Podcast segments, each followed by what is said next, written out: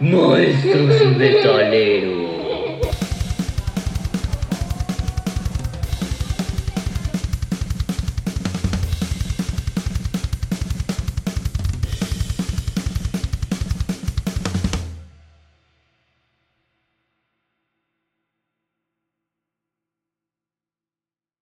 De esas no me sirven para esto.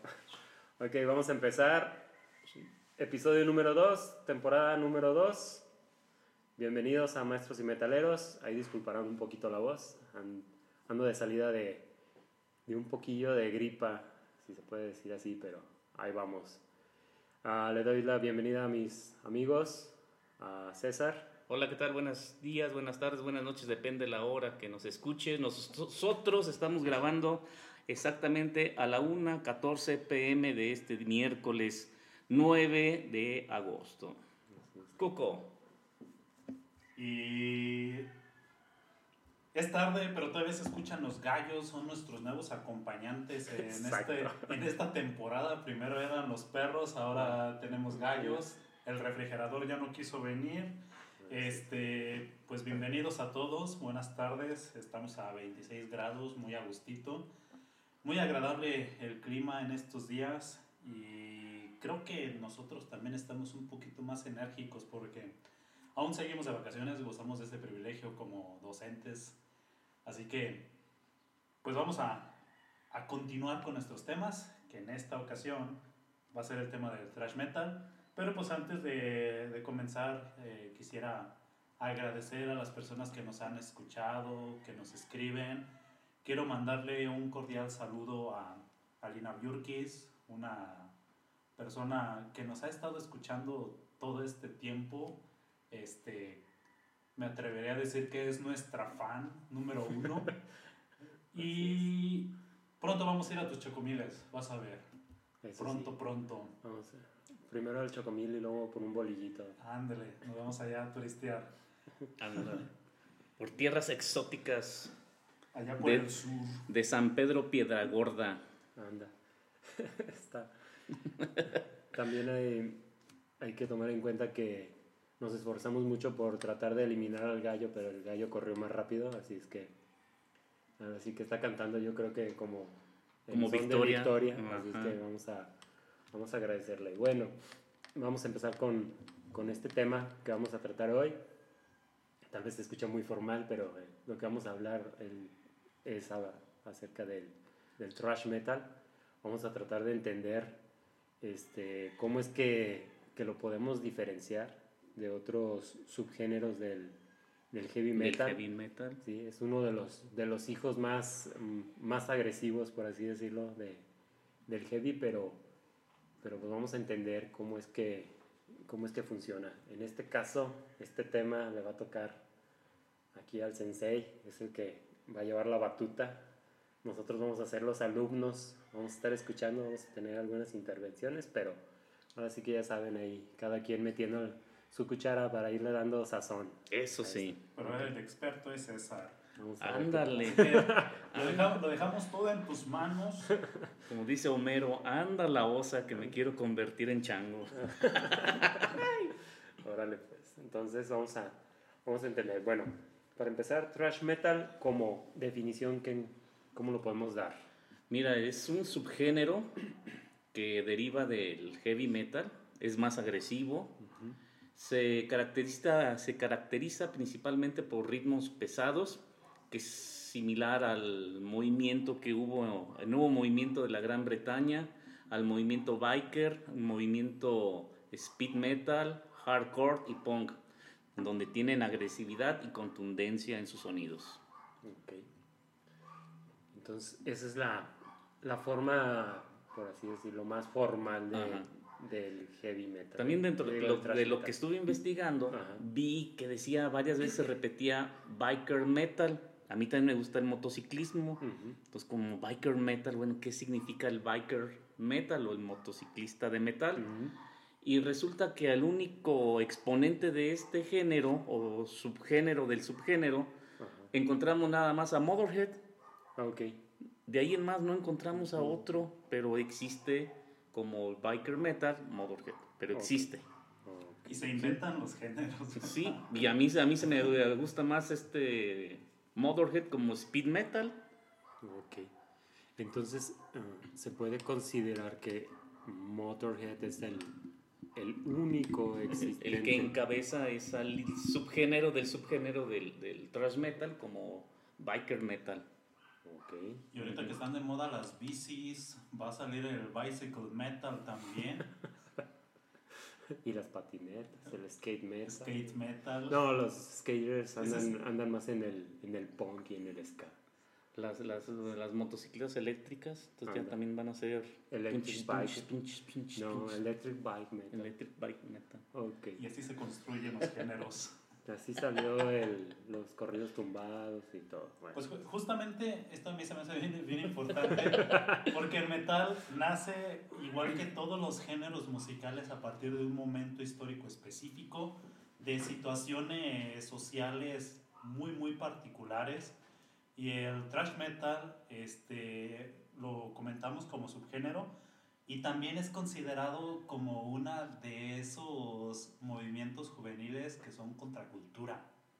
Estos movimientos rebeldes que, que están en, desa- en desacuerdo principalmente contra las instituciones.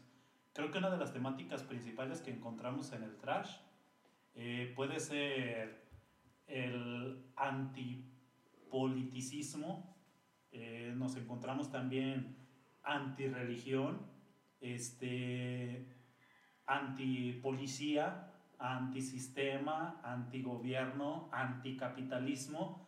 Y es, una, es uno de los, de los movimientos del metal que son más críticos a las instituciones sociales, ¿no? Desde mi, desde mi punto de vista. Las portadas son portadas que llaman la atención porque pueden ser muy, muy contundentes y muy directas respecto a lo que pretenden criticar. Este, en este caso, pues, que la, la política, ¿no? Principalmente. Ve- Veo que es muy común la crítica política en el, en el trash. Sí, bueno, en el caso de, por decir, de Slayer, trae mucha, mucha crítica en cuanto al antisemitismo, o sea, todo el, toda la cuestión, por decir, en Angel of Death, te habla incluso, empieza con, con Auschwitz, los hornos, donde perecieron miles de, de De judíos. judíos. ¿Y qué es lo que sucede? La crítica que utiliza, bueno, o, el, o la forma de hacer el, el que voltees a, a verlos es precisamente utilizando estos elementos que mencionas. El, por, el- en lugar de irte contando la historia, agárrate, da dos cachetadas para que le pongas atención y ya de ahí ya te explican todo lo en lo que se están quejando. Pero su forma es precisamente esa, el llamar la atención con ciertos datos históricos como para que te despiertes de golpe y, y sigas enfocado en lo que te van a empezar a, a contar.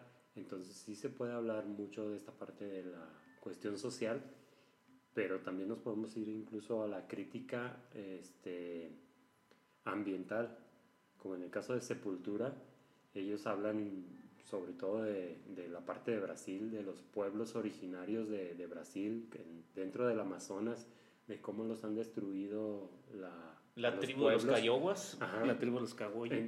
Cayaguas, incluso si se llama una de las canciones de, su- de sus discos. Ujú. Pero, ¿qué es lo que sucede? Hacen conciencia y de que pues no es nada más estar brincoteando y, y moviendo la cabellera para los que tienen cabellera todavía. Pero, pero es precisamente eso. O sea, ¿sabes qué? Déjame te despierto, a que te genere una, crear conciencia en base a, a esto que, que se vive, que lo, que, lo vivi- que lo vivimos, pero que a veces ah, nos hacemos de la vista gorda, ¿no? Entonces sí es importante esta parte. Música para concientizar. Ándale. Como en el thrash metal, también en sus portadas manejan la ironía y el sarcasmo, también en algunas letras de sus canciones, no nada más la concientización. También hay muchas de las protestas, como el dato curioso de curioso y cruel Ajá. de la canción de Cayoguas de Sepultura. Esta tribu protestó por la ex- sobreexplotación de los De la selva. de la selva amazónica y fueron y se pusieron enfrente, no me acuerdo si era de la empresa o del gobierno, y cometieron suicidio masivo, esa, esa tribu de, de- del Amazonas. Pues sí, pues que a final de cuentas a ellos sabían que iban a morir. Iban a morir, le estaban dando en la torre a su ecosistema donde ellos vivían, les tumban árboles, les contaminan el agua, pues iban a morir y cometen suicidio colectivo en su tribu. Está. Bueno. Ok. ¿Qué más? ¿Qué, ¿Qué más más? encontramos en esto? El, tra- el thrash metal, las canciones de este género suelen utilizar la percusión rápida, un bajo registro de griff, de guitarra, los cuales suelen ser al mismo tiempo rápidos y cortantes. Lo que comentábamos, que muchas de las letras del thrash metal a menudo se enfrentan con problemas sociales, en muchas ocasiones con un lenguaje directo y de denuncia. Cuco, Es importante, bueno, esto que, que comentas de la denuncia, hay que recalcar que el trash, cuando surge, estas, estas bandas pioneras del trash, lo hacen, lo hacen a raíz de, de la unión de dos géneros musicales particularmente. Este, uno de ellos, que, que era muy importante en la época, fue el punk, eh, con los Sex Pistols, creo, en el 75, del 75 a los 80, fue el momento del punk. Y el metal estaba siendo desplazado, relegado a segundo plano. Y estos, estos músicos thrashers, eh, James Hetfield, por ejemplo, este, empiezan a tomar eso, ese estilo del punk, esa agresividad del punk, ese criticismo del punk, y lo van a mezclar con el metal. Y ahí es como surge, o podríamos decir también que surge el, el, el thrash metal, ¿no? Que tiene mucha temática punk, mucha, Sí. este, esta ideología anarquista, ¿no? Antisistema. Y, pero le, le añade el virtuosismo que nunca tuvo el... ¿Cómo se llama? Pues el punk. Punk. Ajá, el punk era- eh, de- decían eh, las frases, ¿no? Es que el punk, la música no tiene que ser elitista, la música la pueden tocar todos, aunque no sepas, aunque no sepas tocar instrumentos, pero puedes hacer música. Pues, ¿Quién dice que todo tiene que ser académico? Oye, pues ahí está el caso dentro de Sex Pistols, Sid Vicious, que sí, el bajo tenía cuatro cuerdas y llegó a un grado en el que dijo, ¿para qué quiero, do- para qué quiero dos que ni siquiera toco? Y tocaba con dos cuerdas y así estaba, según él, muy virtuoso, entre comillas, pero lo que tenía era que tenía una actitud incluso agresiva hacia el mismo público que los iba a ver. Entonces, irreverente. atraía, era irreverente. Y ahora, ya mencionándolo, si te fijas bien, al principio cuando estaba el, el thrash, era muy estéticamente hablando, era muy glam rock. Se parecían, salían con mallas y salían muchas cosas y hasta su cabello muy este con aerosol, muy laqueado. con base. Ajá, se pintaban. Entonces, ¿qué es lo que sucede?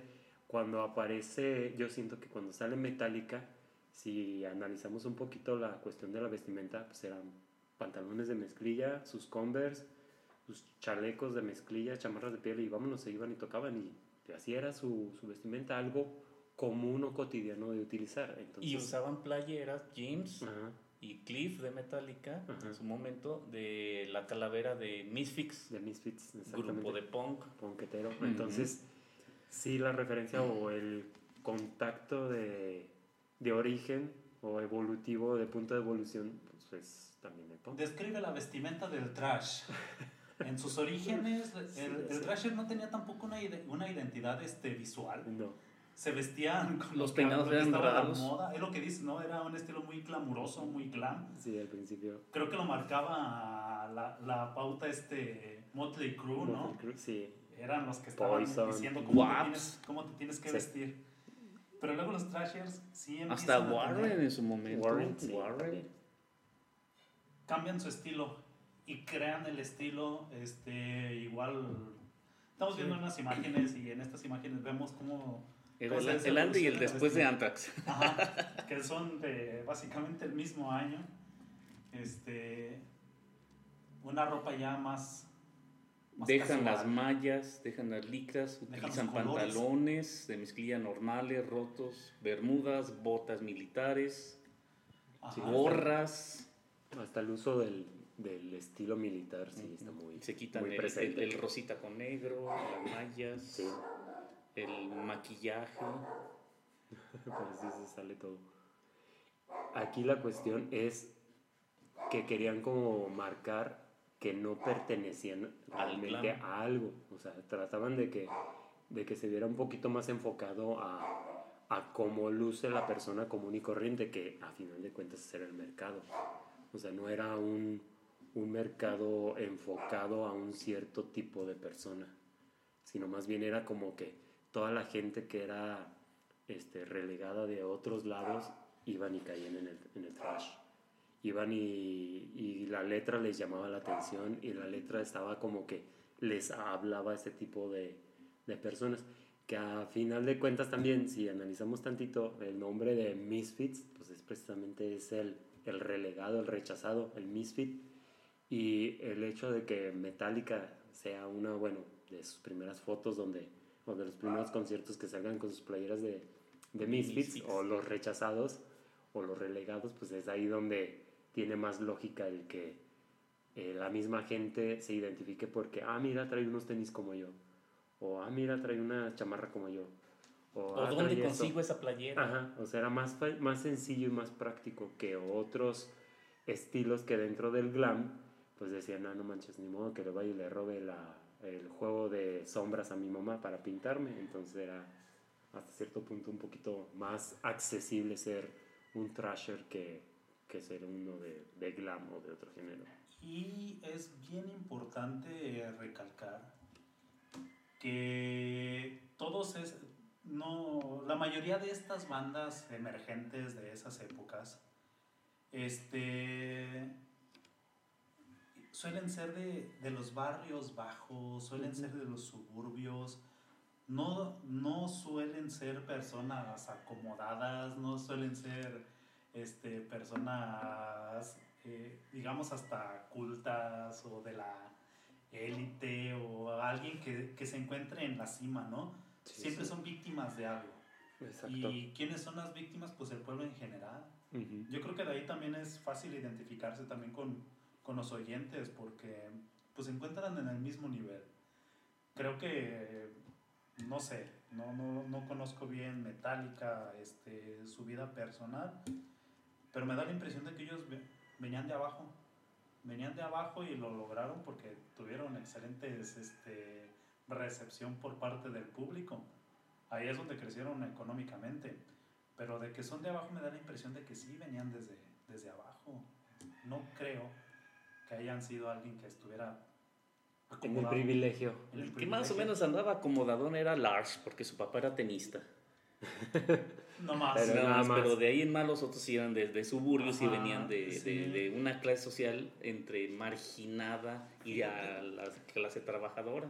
leyendo algo acerca de, pues, del heavy metal en general, me encontré de que fue por allá de, de los suburbios en Inglaterra, en una ciudad que se llama Birmingham, Ah, algo así. Ajá. Ahí es una ciudad que pues quedó destruida después de la Segunda Guerra Mundial. Este, y había muchas fábricas e incluso se le llamaba previo a la Segunda Guerra Mundial que era la locomotora de la revolución industrial. Ujú. O sea, era un lugar en el que había muchas fábricas, Pues- mucha industria, mucho progreso industrial.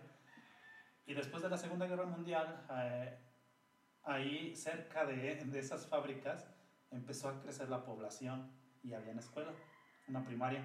Ok. Y ahí en esa primaria, eh, se me hizo bien interesante esto. Era una primaria en la que estudió Rob Halford. Él estando niño, alejado, este, de la segregación, este, porque no vivían en el mero centro de, Ok. de Londres, Ajá. vivían a lo lejos. Era de provincia. Era de Sí, provincia, ujú. todo el tiempo pues viendo el humo de las fábricas porque seguían trabajando algunas de ellas, escuchando los martillazos Ujú. Y que luego las vibraciones que se hacían ahí en la fábrica, me imagino que pasaban también locomotoras, ¿no? Ok. Que le hacían vibrar su libertad. Esa zona había fábricas de acero. Ajá, de acero. Y Ok. también ahí en esa, no sé si en esa misma escuela, pero de esa misma ciudad también es este Tommy Yomi, guitarrista de, de Black Sabbath. Estos, estos sujetos, tanto Tommy Yomi como Rob Halford, son producto de un contexto auditivo y visual que les va a dar las bases para crear el heavy metal. Porque si nosotros escuchamos el metal, sí es metal, sí está asociado con metal, está Ajá. asociado con martillazos, Sí, sí está asociado con industrias, con locomotoras. Y yo imagino que cuando veía vibrar la libreta decía, "Ay, imagina, ah, no sé, imagínate esto en un bombo, en una batería, sí, trrr, o la locomotora. Sí, la, la secuencia rítmica de que tenían las máquinas. Y las cuerdas, las cuerdas en el metal suenan como metal también, suenan como un martillazo, suenan como un estruendo, suenan como cosas que escuchan las personas segregadas, las personas aisladas, los que no están en el privilegio. Ujú. Al- Imagínate un metalero, este, o imaginemos que el metal se hubiera originado en una oficina. ¿Cómo sería? Sería como más, más electrónico el asunto. Sí, de- las, los teclados de las máquinas de escribir o, o de las computadoras. Pero fíjate que ahorita que, que mencionas esta parte, incluso hasta en Estados Unidos, si lo, si lo pensamos bien, el rock, o sea, el rock y el, y el metal y el heavy metal y todas las variantes están muy, muy entre, entretejidas en el, en el pueblo trabajador. ¿Por qué? Porque hasta si nos vamos al, al juego, que es, eh, ahora sí que es el, el rey del- de los deportes, este, van a decir que el, que el béisbol, pero no toda, no toda la gente va a ver el béisbol. En el fútbol americano, acuérdense cómo antes veías un partido de fútbol y en el y incluso en el Super Bowl eran bandas de rock. O sea, eran, eran bandas algo pesaditas, no eran, no eran este, bandas tan glamorosas como ahorita que, que te ponen a Rihanna o te ponen a, Shakira. a Shakira o cualquier otra ahí, este, cosas populares, obviamente tratan de llamar la atención hacia, hacia el público para, pues, para vender más. Bruno Mars. Sí, pero a final de cuentas, al principio eran, eran bandas y si escuchas mucha de la música que ponen cuando, los, cuando van a empezar los partidos, van muy enfocadas hacia, hacia el rock, hacia el metal y, este, y es por lo mismo que si analizamos tantito, pues prácticamente Birmingham es el Pittsburgh de, de Inglaterra, ¿no? Y en Pittsburgh es una zona cerera y ahí eh, también es una zona, todo eso que está alrededor es, es mucho de bandas de, de metal, entonces este, tiene mucho que ver Es un producto del entorno, del exactamente, contexto. o sea, y es, y es el, el, el hecho de que, de que se producen las bandas a estos niveles, pongámoslo, no clase media, sino de clase media baja, la, la mano de obra este, trabajadora de, de 10 horas ahí en la, en la refinería o en, el, o en, la, este, en los metales ahí fundiendo, que es lo que realmente es lo que permite que sean más observadores de la desigualdad o de los casos sociales, los vuelven más sensibles, ¿no? Entonces es donde dicen, oye, pues es que tal vez tú que eres de una clase un poquito más arriba, más acomodada, pues va a resultar que no te das cuenta de estas cosas que, que nos suceden, por decir, la falta de agua, este, llega el invierno y se congelan las tuberías y yo no tengo opción de bañarme tan fácilmente como alguien de una clase más arriba, que tal vez tienen un sistema que no se congela, que esto y el otro, entonces... Que tienen calefacción en su casa. Ajá, entonces es lo que no permite- No tienen calefacción porque se va la luz, porque la industria está a la- Exactamente. la corriente. Esa es la parte que yo no me había dado cuenta hasta ahorita que, que vamos mencionando de el cómo es que realmente la cuestión social es la que va impulsando que aparezcan, así como dijiste, que aparezcan ciertos géneros musicales y sobre todo que es la parte contracultura y que, lleva, y que va en contra de la corriente social generalizada Ujú. que esa es la parte más importante, porque no es el de, ah, yo quiero ser original o como se estila ahorita, ¿no? Que, ah, yo escucho esto porque, ay, este, yo soy así, no me quiero parecer a los demás, pero cuando volteas hacia atrás te das cuenta de que hay otros 100 millones que son exactamente a, a ti, que tú crees que eres el original. Y esto no la, el trash, bueno, por lo que veo, no lo hacían por querer ser diferentes. Exactamente, no. Lo hacían por un motivo. Y creo que ya hemos comentado muchos motivos, ¿no? Lo que decíamos de Sepultura también es interesante ese, esa crítica, ese, esa concientización sobre las cosas del entorno este, y pues todas las temáticas que se pueden abordar en, en el trash. Este, encontramos, encontramos esa inconformidad con el, con el entorno, Ajá. esa concientización de nosotros estamos a- aquí abajo y los queremos escandalizar con nuestro ruido. Exacto. Vamos a hacer algo, estamos enojados, sí. ¿Por qué? Por la desigualdad, por la injusticia. Me he dado cuenta de que las voces en el trash son justamente esto, ¿no? Parece enojo. Cantan como enojados. No Sí. tienen esas voces melódicas que podemos encontrar eh, en el rock clásico, este, que les encantaba jugar con sus voces, digamos, este, Ian. Gillian de Deep Purple tiene una voz muy, muy agradable, este, pero en el trash nosotros no encontramos una voz así, son voces rasposas, son voces agresivas y se alcanza a percibir ese, ese sentimiento de enojo. Y a mí eso eh, pues me llama la atención porque pues es, es cierto, no buscan una identidad, están molestos con lo que está ocurriendo a su alrededor. Pero bueno, Pura, ahora sí que, ¿cómo te hago entender si diciéndote bien las cosas no me, no me haces caso? Entonces Ajá. déjame, te lo, te lo grito. No son diplomáticos, para nada. No, para nada. Exactamente. Buscan ser asertivos, claros, directos, contundentes, como su música. Como dicen, duro y a la cabeza. Exacto, así son. Ok. Literal, kill em all. Qué bueno. Ok. También el thrash metal nos hace base al metal extremo y al, ya lo había comentado, al biker metal. Pero el thrash metal principalmente se derivan el death metal y el black metal que después vamos a hablar. Sí, también apoya un poco al power metal. De este sale un subgénero que ha sido peculiarmente conocido como metalcore. De este metalcore podemos conocer como bandas Trivium o Chimera o Chamaira para nosotros. Shumaira. Cuco, ¿qué bandas crees que sean importantes en el thrash metal aparte de los Big Four, los cuatro grandes del metal? Yo creo que todos son importantes. este, de, pues basándonos en lo, en lo que hemos hablado, cada quien nos está diciendo cosas diferentes. Cada banda tiene, tiene su temática, tiene sus intereses, son de países distintos. Este, creo que en el, en el caso del thrash metal hay dos corrientes, ¿no? El thrash metal gringo Ajá. y el thrash metal alemán. Sí. Y no son iguales entre sí. Tienen ahí unas pequeñas diferencias eh, en la forma de ejecutar. Pero bueno, bandas importantes que yo considero, Ajá. o más que bandas importantes, pues son las que ya yo conozco, no son muchas. Bandas que considero importantes del trash, aparte de, de los cuatro pilares. ¿Quiénes son esos cuatro pilares, César? Para no equivocarme. La mercadotecnia nos dice que es Metallica, Megadeth, Slayer, Anthrax. Y Ok. eso porque se organizaron para hacer un tour. O sea, ellos dijeron, nosotros somos los cuatro, los cuatro principales. O sea, no sabemos realmente si fue por votación popular o...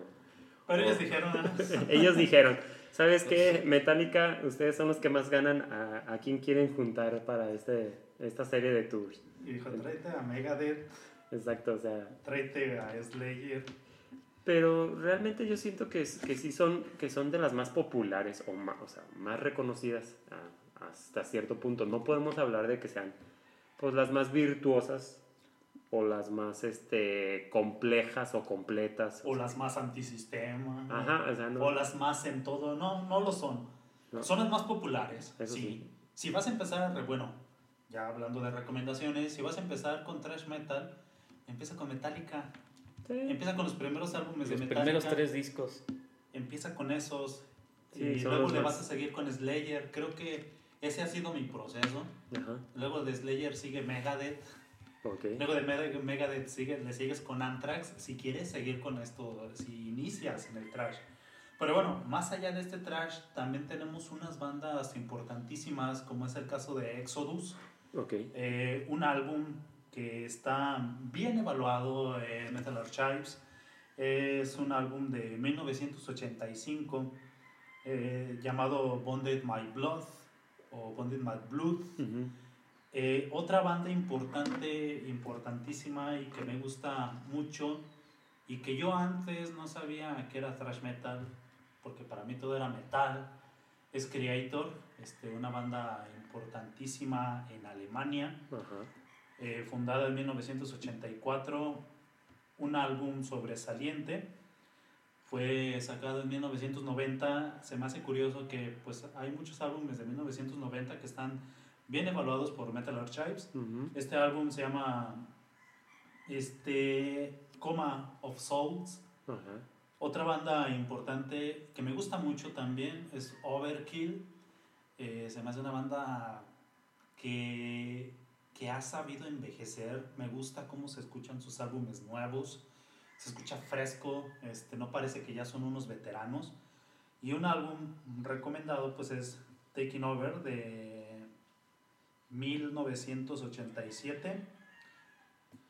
Y otra banda este, importante, no sé si esté dentro del thrash, del groove, o no sé específicamente qué sea, pero yo la percibía como thrash, es Pantera, pero no se parecen mucho musicalmente a estas que No. hemos comentado, pero los solos de guitarra sí, por eso yo quiero dejarlo ahí en el trash, este, este, dar el dime baj, sus solos de guitarra son igualitos o muy parecidos a la mayoría de los solos de guitarra que se hacen en el, en el trash.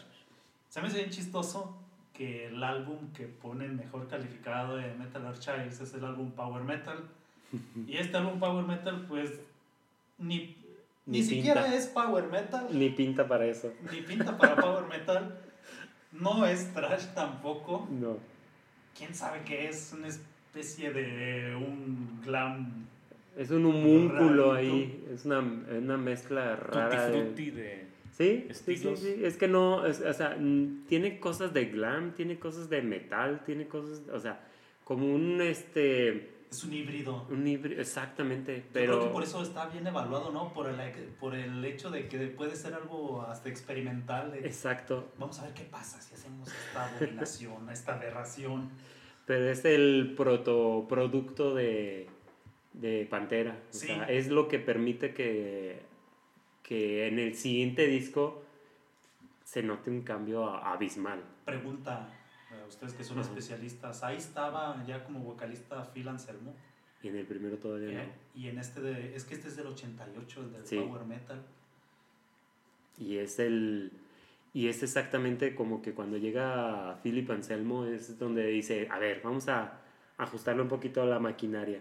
¿Por qué? Porque si tomamos en cuenta que realmente tenían dos virtuosos de, de cada instrumento, como en el caso de Vinnie Paul en la batería Los hermanos. y, y su hermano Darrell, es qué es lo que pasa, o sea, no por dejar afuera a Rex, ¿no? El bajista, pero realmente son los, los dos elementos que le dan el sonido a Pantera Pantera. y que te das cuenta que es Pantera tan solo por la... Si empezamos por la batería, luego, luego dices, ese es Pantera, tiene un sonido muy, muy peculiar, Se nota. se nota. Entonces, este... Pues sí, era proto, proto Pantera, estaba ahí cuajando ahí la célula, ahí estaba mutando todavía, pero... Bien Por ahí se va. Y ahora, y si te vas al... Sí, exacto. Parece moderato.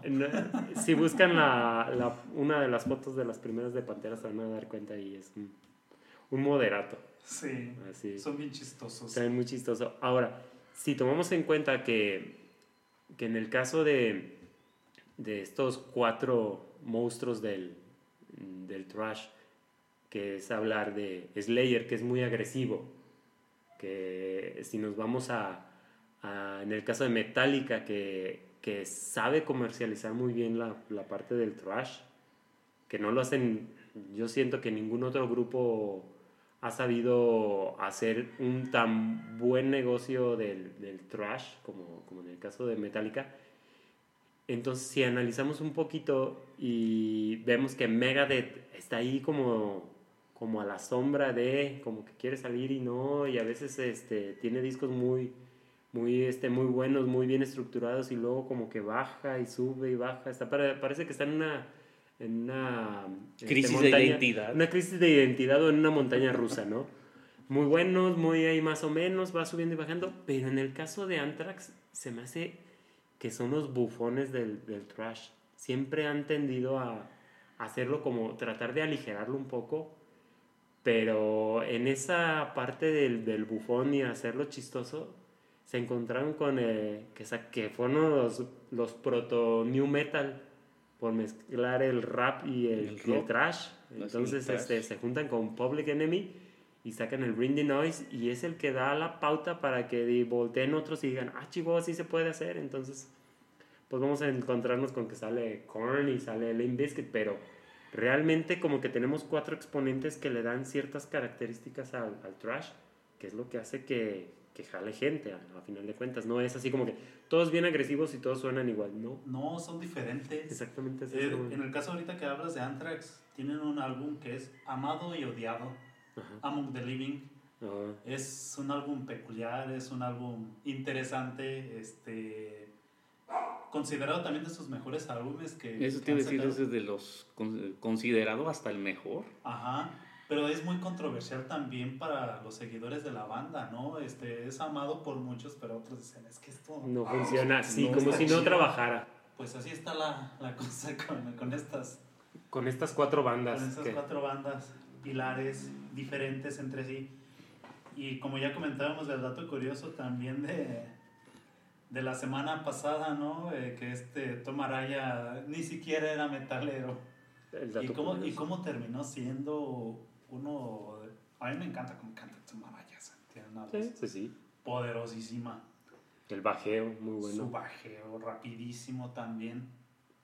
Pero yo siento que esa es la parte, fíjate, en el caso de Slayer, que se ha mantenido en su esencia igual, pero han ido evolucionando incluso hasta, digo, no para llegar a niveles de, de 312 bits por, por minuto como tocan ya este, en la batería muchos grupos de ahorita, que tocan rapidísimo, pero sí llegando a notarse una evolución en su velocidad, pero sin llegar a esos grados. O sea, sí se mm. sigue, o sea, se siente que han aumentado su velocidad, pero no como para llegar a otro género musical. Bueno, y creo que no lo buscan, no. no. buscan hacerlo así. Seguro y pueden hacer cosas hiper rapidísimas, sí. pero no es lo que pretenden. Este, perdería su esencia, este, creo que dejarían de ser trash.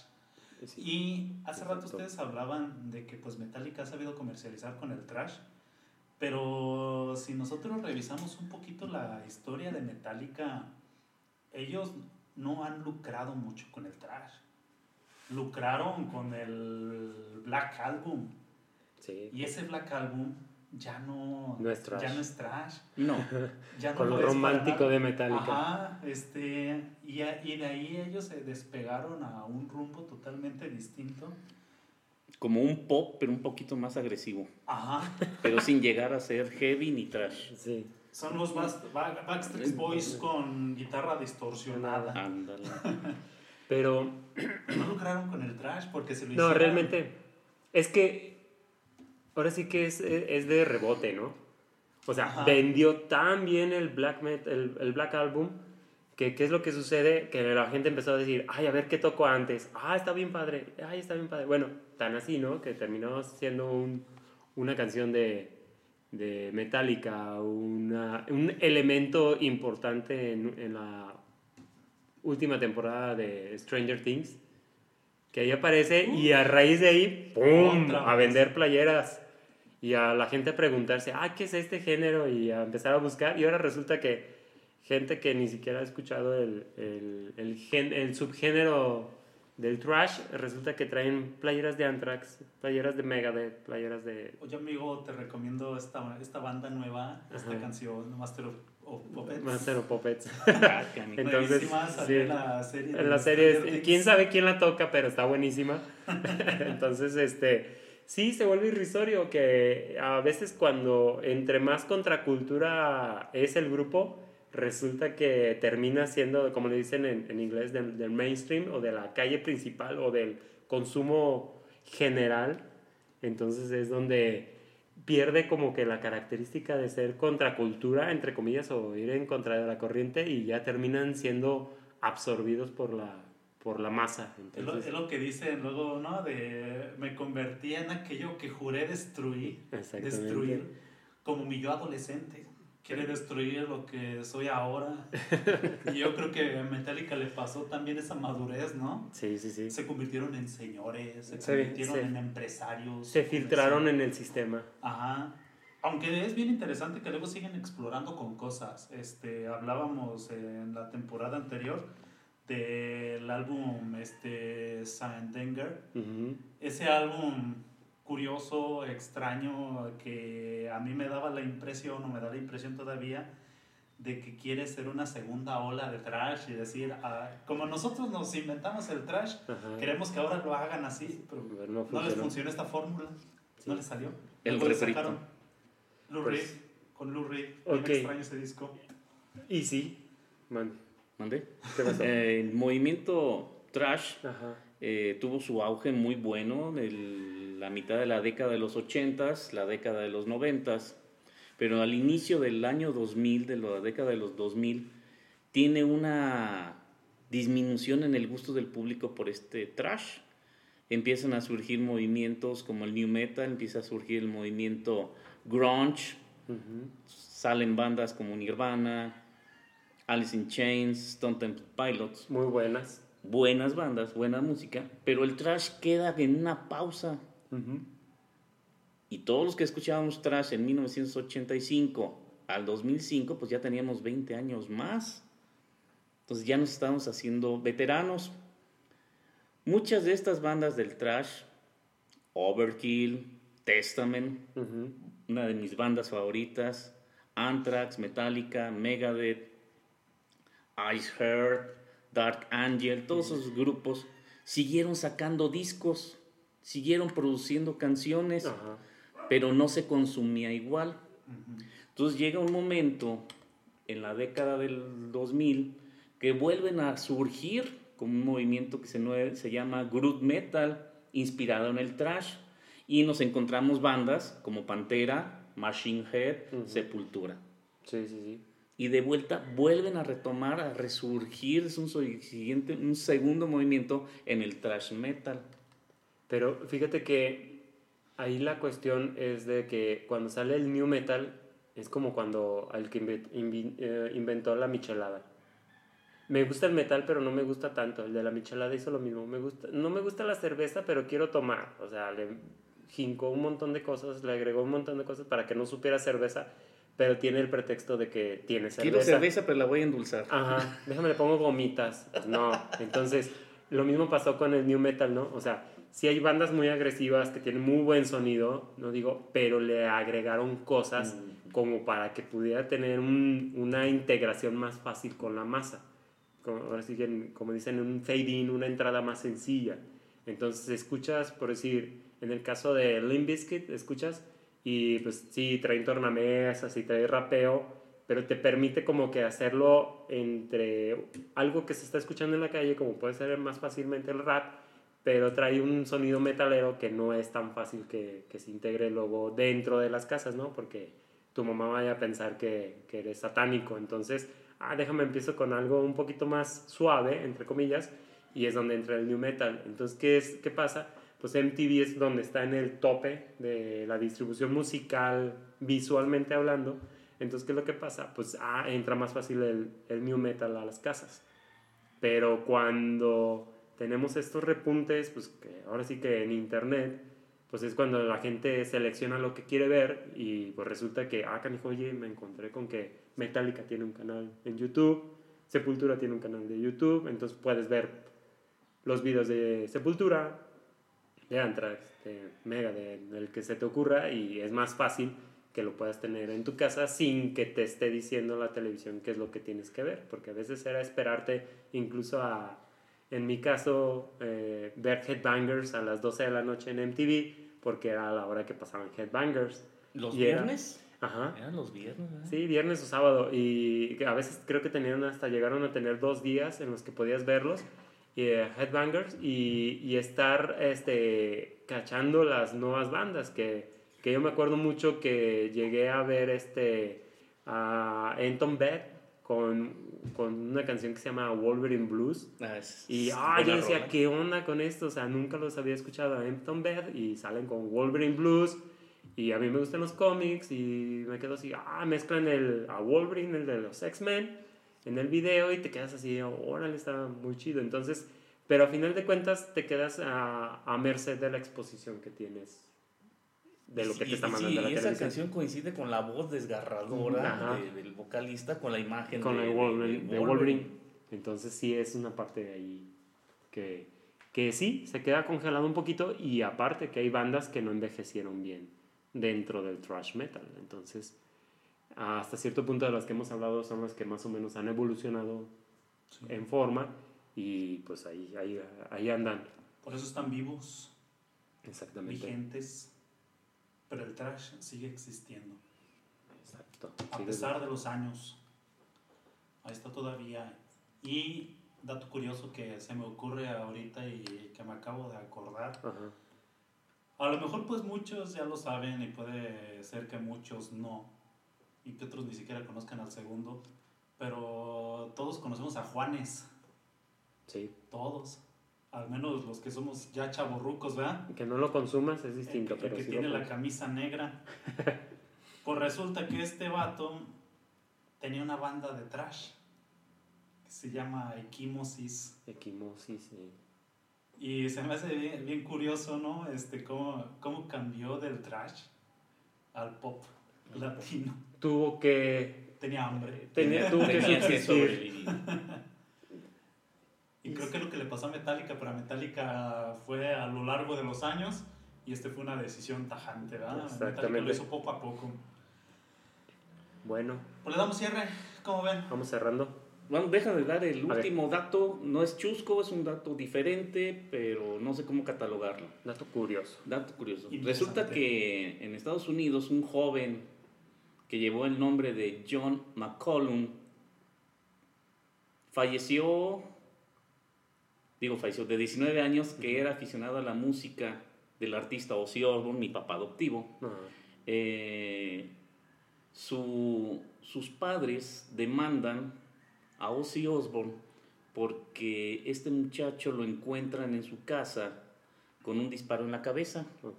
Entonces, cuando hacen las inve- investigaciones, resultan que él en su Walkman, en su casetera, tenía un disco de Ozzy Osbourne, y era lo último que escuchó. Entonces demandan los padres de este muchacho a Ozzy Osbourne porque decía que en sus canciones existían mensajes subliminales y estaba escuchando la canción que se llama Suicide Solution. Suicide Solution. Cosa que pues a Ozzy lo llevaron a, a corte, se lleva al juicio y Ozzy Osbourne den- dentro de su defensa alega que él hizo esa canción en homenaje a Bon Scott, el primer cantante de ACDC, Ujú. porque murió en una borrachera. Ya para terminar, al final, el juez absolve a Ozzy Osbourne y dice la siguiente frase. Dice, la basura repugnante también está protegida por la primera enmienda. es un dato diferente, Sí, sí, chusco, sarcástico, cruel, porque hay una muerte involucrada, Sí. pero El, ese es el dato. el juez no era, no era metalero. No, Así de sencillo. escuchaba a la banda Chicago y Air Supply. ¿Y cuántas veces ha estado el metal Involucrado. en sí. conflictos legales, verdad? Sí. También Dee Snyder que salió a, A defender a defender el metal, el heavy metal, el rock, el rock en general. el, el violent, el, el explicit, ¿verdad? Que de- Sí, de fue cuando- en adelante. Cuando quisieron, cuando empezó a etiquetarse a los discos con el explicit lyrics, que venía la advertencia para los padres de familia de que ese disco contenía frases o, o palabras, Palabras altisonantes. Entonces, este, Dee Snyder fue uno de los que se aventó al ruedo para defender a la música y les puso una arrastrada ahí en el mini juicio que, que les hicieron. Pero, pero pues bueno, nada más para, para terminar esta, esta cuestión del- de los datos curiosos, les recomiendo, busquen, hay una fotografía de uno de los primeros discos de, de Sepultura, que, en el cual aparecen los hermanos Cavalera muy, muy agresivos, con un enfoque muy este, militarizado. traían su- Guerrilleros. guerrilleros, exacto. eh, en el cual aparece como si trajeran un, este, trajeran ahí sus, sus cananas este, con, con balas, pero resulta que, que en lugar de traer ahí sus carrilleras o cananas, como lo, lo conozcan, traen este, una serie de 80 pilas AA pegadas una al lado del otro, simulando como si trajeran balas. Entonces, este es un dato curioso que Max Cavalera comenta en una entrevista que dice, nosotros bien malotes con, con nuestras este, cinturones llenos de balas, que en realidad eran pilas AA. Pues sí, sí eran bien agresivas, ¿verdad? Porque si las tiras en el medio ambiente son súper contaminantes. Entonces, en ese momento, pues se veían bien malotes ellos, pero bueno. Así cuenta la, la historia Max. Ok, entonces nos vamos despidiendo. Recomendación. Recomendación. Llegamos a nuestra sección favorita, la recomendación. Eh, una disculpa, ahora sí, esa es parte mía. La vez pasada no puse los nombres de los, de los grupos, en esta ocasión no se me pasa, para que tengan ahí la referencia de cómo buscarlos, cómo van escritos. Entonces, este, empezamos. Cuco, ¿qué recomiendas? Banda mexicana, thrash metal, Strike Master. Strike Monster. Recomendable, escúchenlo. El álbum este, que recomiendo es su homónimo Strike Master. Les compartimos el enlace aquí abajo. Denle like en suscribir. Este, y quiero comprometerme, aprovechando que estoy aquí ante ustedes, a hacer listas de reproducción para compartírselas también. Ok. Y pues yo quiero hacer, voy a hacer una lista de reproducción de mis canciones favoritas de Trash. También se las vamos a compartir ahí en, en los, enlaces, en, eh, en los enlaces. Muy bien. ok. Buena idea, no se me había ocurrido. Bueno, Vamos a poner poquitas canciones, tampoco. Vamos a poner unas 10. Una de, una de cada una. Una de Unas cada diez. banda. no, sí. si ponemos 10 de cada uno serían 30. No, no, no, 10 Sí, canciones 10 en- en general. Ok. Mi grupo, recomendación, es un grupo que resurge en este movimiento del año, de la década del 2000, Testament. Más o menos este álbum sale finales de la década de los 90, principios del 2000. El álbum se llama Low, L-O-W. La canción también se llama igual. Low es excelente, mucho poder, mucha agresividad, unos gritos fabulosos, un requinteo, batería, sonido, suena, está muy padre. Se lo recomiendo. Bueno, en mi caso les voy a recomendar disco de Slayer, Repentless. Es del 2015, es lo más reciente que tienen En este, estudio. en- sí, desde estudio. Chéquenlo, muy limpio en el, en el caso de, de su forma de grabación, que es muy, este, no sé si lo han notado, pero es muy recurrente que muchos de los discos del principio de, de metal en general, sus grabaciones no son tan, tan limpias, tienen un cierto este, fondo De este, ruido sucio, sucio. sí, de ruido, de ruido que, que a veces no, no permite que, que se aprecien, este, como es el caso de, de Brujería, los primeros discos son de fondo, se oyen muy sucios, no sé por qué. Tal vez le quisieron dar ese, ese sonido como medio artesanal, pero, pero bueno, en el caso en de... el disco de Matando Güeros, la canción de Balas, Balas de Plomo, Ajá. suena muy... muy sucio. Entonces, este, ahí en el caso de Slayer, chequenlo. Muy buen disco, muy limpio el sonido, les va, les va a gustar. Entonces, ahora sí, nos despedimos. Mandamos un saludo a todos los que nos han escuchado. Este, sigan escuchándonos. Recuerden, eh, vamos a seguir subiendo los sábados el, eh, el archivo, el audio, para que lo, lo puedan apreciar desde sus plataformas. En automático ya les aparecen en varias, en varias plataformas, en Samsung Podcast, en, en varias. Este, lo, estamos, lo estoy subiendo también en, en Apple Podcast, en Deezer, en, en. Google, en TuneIn, en el Google, Google Podcast también. Chequenlos, revísenlos. Ahí, este, suscríbanse. Ahí para que les esté apareciendo cada que, que lo subamos nosotros. En automático les va a llegar su alerta. Y para que nos sigan ahí. Escríbanos.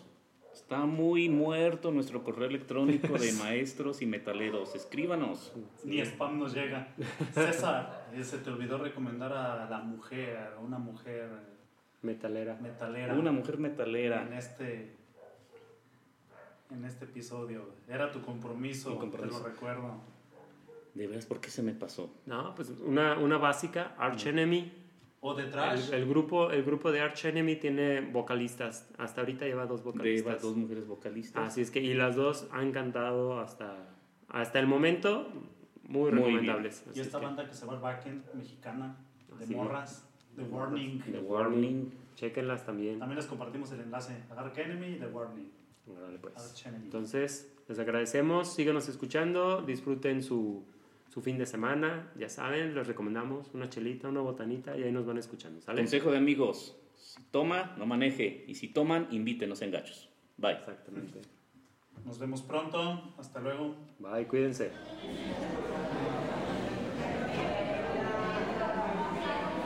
Monstruos metaleros.